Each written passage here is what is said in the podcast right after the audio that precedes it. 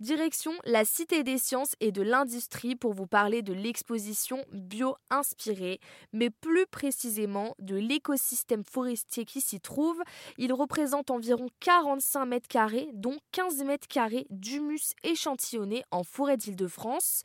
Ce sol est composé de feuillage et de bois en décomposition. Une soixantaine de plantes et de mousses se développent et évoluent au fil du temps. Marie-Christine Ergot, commissaire d'exposition, nous accompagne pour cette visite. Voilà, donc voilà notre sol forestier. Qui est bien rempli avec euh, différentes euh, espèces de plantes. Et nos jardiniers font aussi une petite butte de permaculture. On voit des, des et donc là c'est pareil, bah, ça change tout le temps hein, parce que l'été on va avoir un peu plus de tomates, etc. Là, on voit du persil aubergine, du chou romanesco, du chou. Donc c'est un endroit qui est quand même assez humide. Oui, Là, qui est euh, en permanence euh, humidifié. bah, pareil, hein, on va avoir une explication sur la notion de cycle, Mhm. qui est un autre des fondamentaux du vivant euh, important pour notre cahier des charges, pour ce bio-inspiré. Euh, en effet, en fait, la mort nourrit la vie, et c'est ce que l'on souhaite euh, exprimer ici. Ok, Là, Parce que là, on a on voit quoi dans cette, euh, dans cette boîte? bien des déchets qui sont en train de se décomposer. En fait, pour des pommes comme ça, il va falloir euh, quelques semaines. De temps à autre, ce qui est formidable, c'est quand émerge une petite pousse D'accord.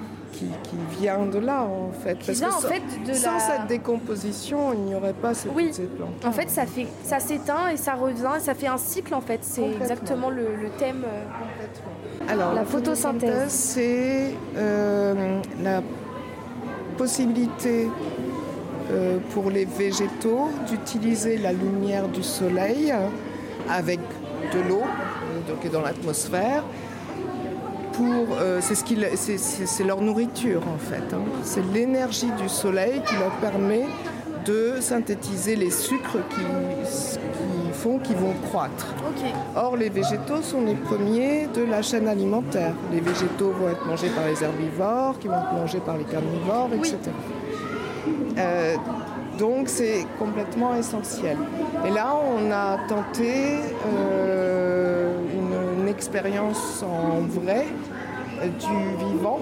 On a mis des capteurs de- de- de CO2 et d'oxygène pour montrer le processus de la photosynthèse qui est aussi un processus qui capte le CO2 de l'air et qui renvoie de l'oxygène dans l'air.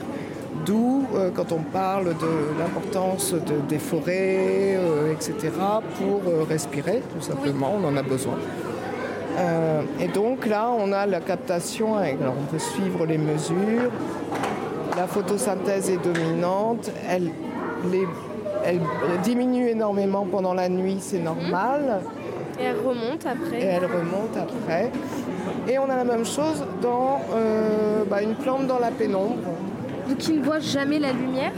Très peu. euh, Ah oui, on elle la voit juste 6 heures et elle est 18 heures complètement dans l'ombre. D'accord, ok. Contrairement à l'autre. C'est 12-12. Et donc on voit que là par contre la respiration est dominante. Donc il y a beaucoup moins de D'accord. CO2 Ah oui. Parce que la, la- la- la plante a besoin de respirer quand même aussi. Par moment, elle, voilà, elle a besoin de prendre de l'oxygène. Mais ça se fait surtout la nuit. Merci à vous, Marie-Christine Ergot, pour cette visite. Vous pouvez retrouver l'exposition Bio inspirée à la Cité des sciences et de l'industrie dans le 19e arrondissement de Paris. Toutes les informations sont à retrouver sur le site internet rzradio.fr.